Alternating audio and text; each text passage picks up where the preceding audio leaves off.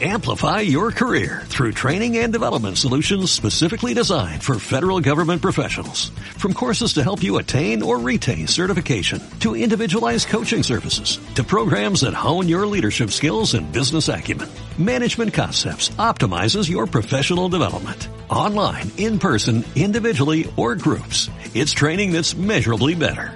Learn more at managementconcepts.com. That's managementconcepts.com.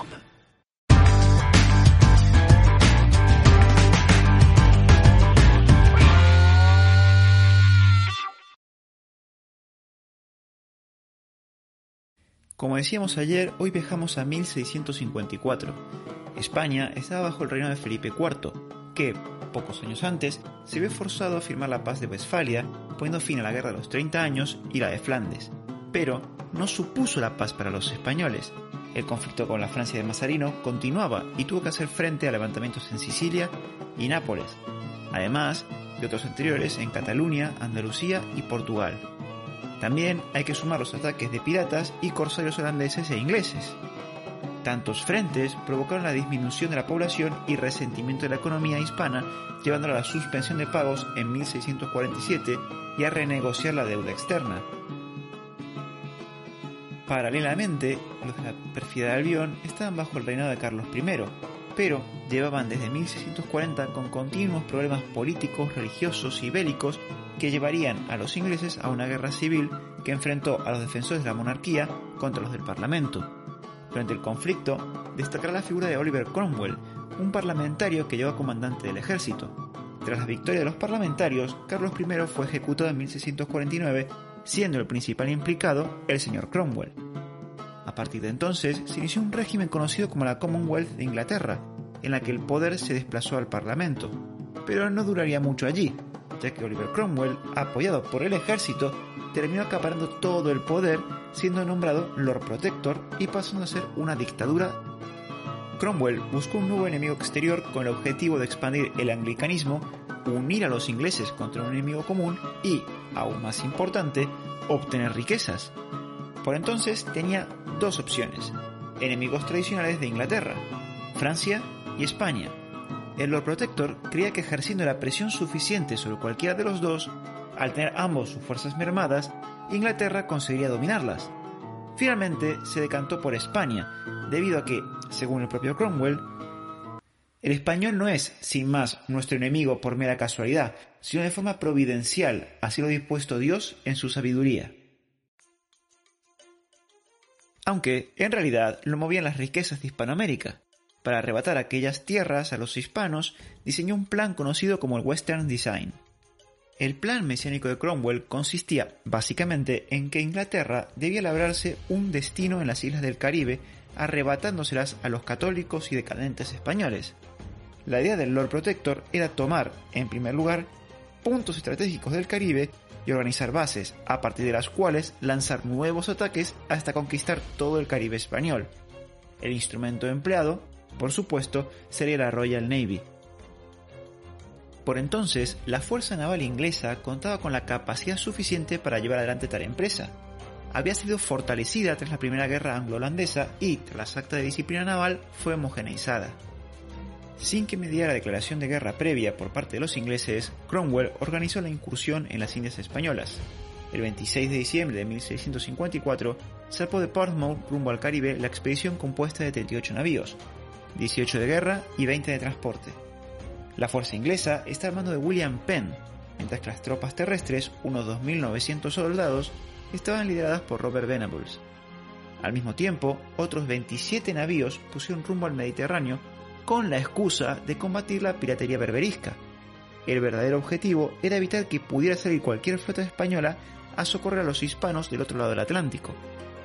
Los problemas de la Western Design no tardaron en aparecer a todas las mentes que se encargaron de organizar la expedición creyeron que no era oportuno llevar alimentos y agua en abundancia, lo cual terminó siendo un error fatal. Además, los mandos ingleses asignaron a las tropas en los barcos más pequeños, mezclando soldados profesionales con entusiastas voluntarios, milicianos, piratas y filibusteros, lo que también generaría más problemas relacionados con la escasez de suministros. Después de cinco semanas de viaje, la flota recaló en Barbados, enclave estratégico desde donde se puede irrumpir en el Caribe a través del paso de San Vicente para una travesía rumbo a Santo Domingo. La capital de la Española fue el objetivo elegido por Penn y Venables, ya que La Habana quedaba mucho más lejos y Cartagena de Indias podía recibir refuerzos del interior. Además, Cromwell la había señalado como un punto adecuado para crear una base a partir de la cual expandirse por todo el Caribe. Antes de salir a su conquista, los ingleses reclutaron alrededor de 6.000 hombres más. Las velas inglesas aparecieron por la costa de la Española el día 22 de abril. La alarma se extendió de inmediato entre los habitantes. A pesar de que españoles e ingleses no estaban en guerra, los locales sabían perfectamente las intenciones de los de la pérfida Albión. Santo Domingo se encuentra entre los ríos Osama y Jaina. Toda la parte de Santo Domingo que no defiende el río estaba amurallada con un fuerte exterior, el San Jerónimo, para la defensa de la plaza. El gobernador de entonces, Bernardino de Meneses, conde de Peñalba, delegó la defensa en Francisco Montemayor Córdoba de Cuenca, debido a que había llegado a la isla apenas cinco días antes y su conocimiento de la zona era escaso. Montemayor, sin tiempo que perder, se puso a organizar la defensa. Consiguió reunir unos mil hombres entre los que se cuentan lanceros de Santiago de los Caballeros. Don Francisco sacó toda la tropa fuera de la ciudad, repartiendo sus hombres entre las trincheras y el propio fuerte, que contaba con una docena de cañones. Mientras tanto, la ciudad quedaría a cargo de las reservas y milicias locales.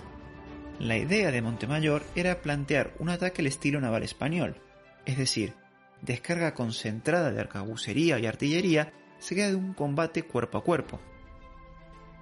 Los ingleses comenzaron el desembarco el día 23 de abril en Nisao, debido a que el cruce por el río Sama resultaba imposible y temían un ataque sorpresa si lo hacían en la desembocadura del río Jaina. Venables se mostró en desacuerdo con esta decisión, pero finalmente se impuso el criterio de Penn, quien no creía que hubiese mayor dificultad en avanzar desde allí hasta Santo Domingo. En aquella zona, los de la pérfida Albión pusieron en tierra casi 6.000 soldados y 120 caballos. Aquellos hombres emprendieron la marcha hacia Santo Domingo, que estimaron que sería un paseo de unas cuantas horas. Pero aquello se transformó en una auténtica tortura de varios días. Los soldados, malnutridos y con escasez de agua, tenían que avanzar por los manglares de los bajos de Jaina bajo un sol abrasador. Además, los españoles no se lo iban a poner más fácil, formaron cuatro grupos al mando de Damián del Castillo, Álvaro de Garavito, Juan de Morfa y Pedro Vélez de Montilla, que se encargaron de hostigar continuamente a los invasores. El avance inglés no paraba de perder hombres por fiebre, aguas infectadas, disentería, arcabuces y lanzas españolas, a lo que había que sumar la falta de sueño, ya que carecían de suficientes tiendas de campaña y las noches resultaban ser un auténtico infierno para el ejército invasor, al ser aprovechada la oscuridad por los hispanos para abatir a los ingleses. Se cuenta entre el mito y la realidad que el ruido de la jungla durante la noche, principalmente el de los cangrejos de las playas, hizo creer a los ingleses que los españoles estaban desembarcando más tropas y que eran muchos en número. ¿Y tú qué crees? ¿Esto es un mito o fue real? Házmelo saber en los comentarios. Y ya que estás por ahí, no olvides de darle me gusta y suscribirte al canal. Volvamos a nuestra historia. Además, la luminosidad de ciertos insectos asustaba a los hijos de la pérfida de Albión, quienes disparaban creyendo que se trataban de pedernales españoles, por lo que los ingleses pasaban las noches en una tensión constante, convirtiendo el paseo militar en un auténtico calvario en el que sus fuerzas no paraban de menguar. Incluso el propio Venables contrajo disentería obligándolo a hacer la marcha en barco donde le cuidaba su esposa. Tras varios días de marcha, por fin los ingleses pudieron ver a lo lejos las murallas de la ciudad. Los invasores llegaron por un camino entre los árboles que conducía al fuerte de San Jerónimo, donde fueron detectados por el capitán Garavino, quien, sin perder un instante, ordenó a sus hombres atacarlos, obligándolos a la pérfida Albión a retirarse. Los defensores tuvieron que esperar en sus posiciones 10 días hasta que por fin apareció el grueso del ejército invasor, en esta ocasión, Venables se puso al frente de sus hombres para dirigir la carga.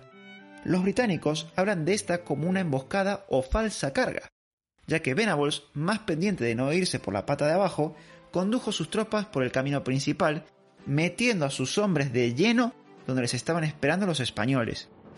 Los hispanos, lejos de intimidarse ante la numerosa fuerza inglesa, los esperaron con paciencia y con el dedo en el gatillo.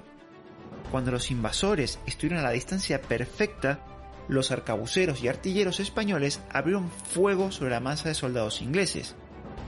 La marcha militar en aquel momento se convirtió en masacre. Muchos murieron en el acto debido a la metralla de los cañones y otros tantos cayeron heridos. Aquello fue un duro golpe para la moral de los ingleses. Fue entonces cuando 300 lanceros se lanzaron al ataque sobre los desmantelados regimientos, provocando el desplome definitivo de la disciplina inglesa y poniéndose en fuga desordenada sin tan siquiera haber superado las defensas, trincheras o el foso. Las tropas españolas tampoco iban a dejar que los invasores se retiraran tranquilos y salieron en su búsqueda. Los hostigaron en su retirada, dando toda una lección sobre guerra de guerrillas. Penn, después de haber perdido mil hombres por solo 30 españoles, dio la orden de retirada, dejando otros 500 ingleses como prisioneros. El oficial inglés quiso desquitarse bombardeando Santo Domingo, pero hasta eso le salió mal. La artillería de la ciudad respondió con excelente precisión al fuego inglés, causando daños en varios buques. Aquello ya fue demasiado y los ingleses salieron huyendo de allí. Tras la derrota, que los de la pérfida de Albión se esfuerzan en borrar de los libros de historia, las fuerzas restantes de la expedición pusieron rumbo a un objetivo más asequible y menos defendido. El lugar elegido fue Jamaica. Una vez llegaron por la isla, los escasos defensores siguieron una estrategia de tierra quemada adentrándose en la isla. Sin embargo, los ingleses consiguieron hacerse con el control pagando un precio muy alto. Las enfermedades y penurias hicieron importantes estragos entre las filas de la pérfida Albión y unos pocos hispanos mantuvieron la defensa en el interior esperando que alguien viniera en su ayuda, la cual nunca llegó. Finalmente, España reconoció la soberanía inglesa sobre Jamaica en el Tratado de Madrid de 1670. La pérfida Albión no perdió el tiempo e instauró en la isla un auténtico paraíso pirata. La reacción española fue mínima, ya que consideraron que una isla del tamaño de una provincia no merecía una guerra con Inglaterra, por lo que podemos decir que los ingleses se quedaron con Jamaica más por aburrimiento y desidia española que por méritos propios.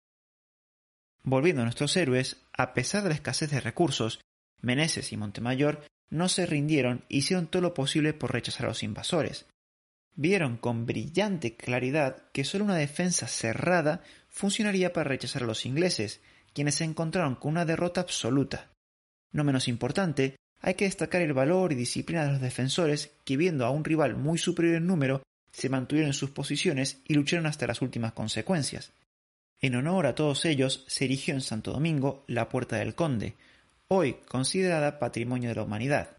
La Hacienda Española recompensó a los lanceros que habían tomado parte en las acciones defensivas de la isla y les reconoció sus méritos, quedando inscritos sus nombres en el Archivo General de Indias. Y hasta aquí la historia de hoy. ¿Qué te ha parecido? Déjamelo en los comentarios y si te ha gustado no olvides darle me gusta, suscribirte al canal y compartir el vídeo. Y si quieres colaborar, puedes hacerlo en Patreon o convirtiéndote aquí en miembro. Dejo los enlaces en la descripción y en el comentario fijado. De antemano, muchas gracias y hasta la próxima. Amplify your career through training and development solutions specifically designed for federal government professionals. From courses to help you attain or retain certification, to individualized coaching services, to programs that hone your leadership skills and business acumen, Management Concepts optimizes your professional development. Online, in person, individually, or groups. It's training that's measurably better. Learn more at managementconcepts.com. That's managementconcepts.com.